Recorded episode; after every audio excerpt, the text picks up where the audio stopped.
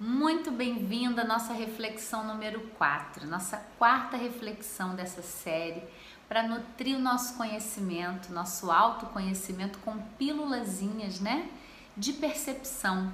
Então a gente hoje vai falar de sofrimento primário e sofrimento secundário. Eu acredito que a gente está aqui nessa dimensão para crescer, para aprender, e que estamos todos no mesmo barco, sabe? Não tem essa coisa de ficar se comparando.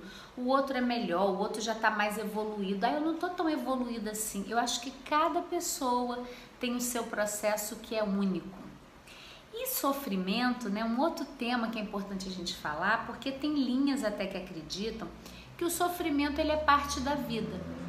Mas não aquele sofrimento que a gente vai falar que é o secundário, né? Seria um sofrimento primário? Sofrimento primário são dores que fazem parte da vida. Né? A gente não está aqui para sofrer, eu não acredito nisso, mas algum sofrimento ele acontece. Então, por exemplo, quando eu perco alguém, uma pessoa que eu amo morre, eu sofro. Né? Se eu passo alguma lesão, machuco o meu corpo, dói e eu sofro. Se eu tenho que me despedir de uma pessoa, ainda que ela esteja viva, né? Uma separação, eu sofro. Se eu perco meu emprego, a, a minha sustentação ali, eu sofro.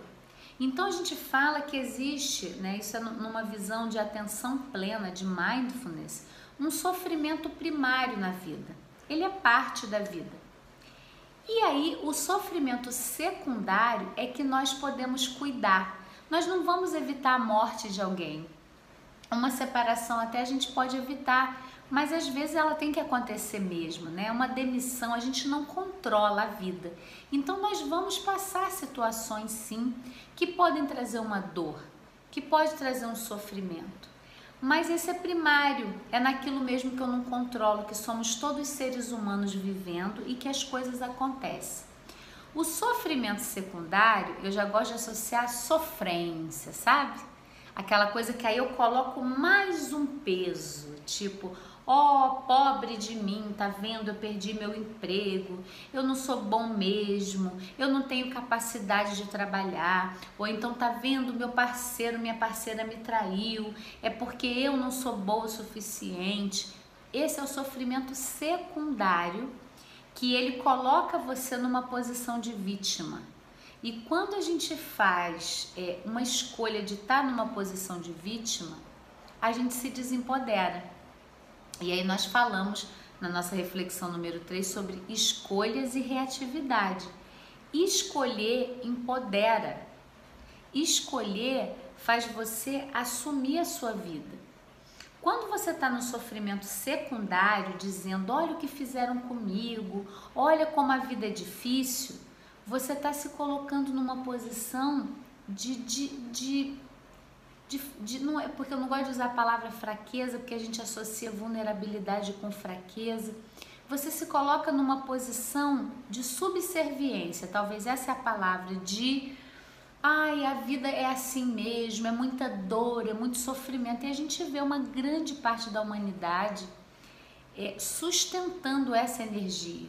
A energia de dor, a energia de tem que sofrer, a energia do esforço exagerado. Isso é sofrimento secundário.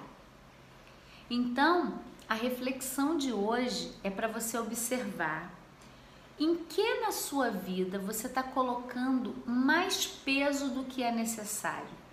Você está supervalorizando um sofrimento que você pode estar tá passando que é preciso acolher, é preciso cuidar das nossas dores, mas é preciso questionar o quanto realmente essa dor ela me imobiliza e me paralisa, ou eu estou construindo isso com o sofrimento secundário. Porque o sofrimento secundário, ele na maioria dos casos, ele, ele faz você paralisar. Você fica refém de uma situação como se você não tivesse saída. Então, o sofrimento primário, ao contrário, é algo que a gente não controla, mas o como a gente vai lidar com ele, que reações você vai ter ou escolhas, só depende de você. Então faz uma reflexão hoje com muito carinho, com muita amorosidade. O que que você está colocando mais peso, o que você está hipervalorizando no seu dia a dia, que você já pode liberar. E aí, com certeza, a maneira de lidar com o sofrimento que esteja vindo vai ser com muito mais consciência, que consequentemente traz mais leveza para sua vida. Então, boa reflexão para você e até a próxima.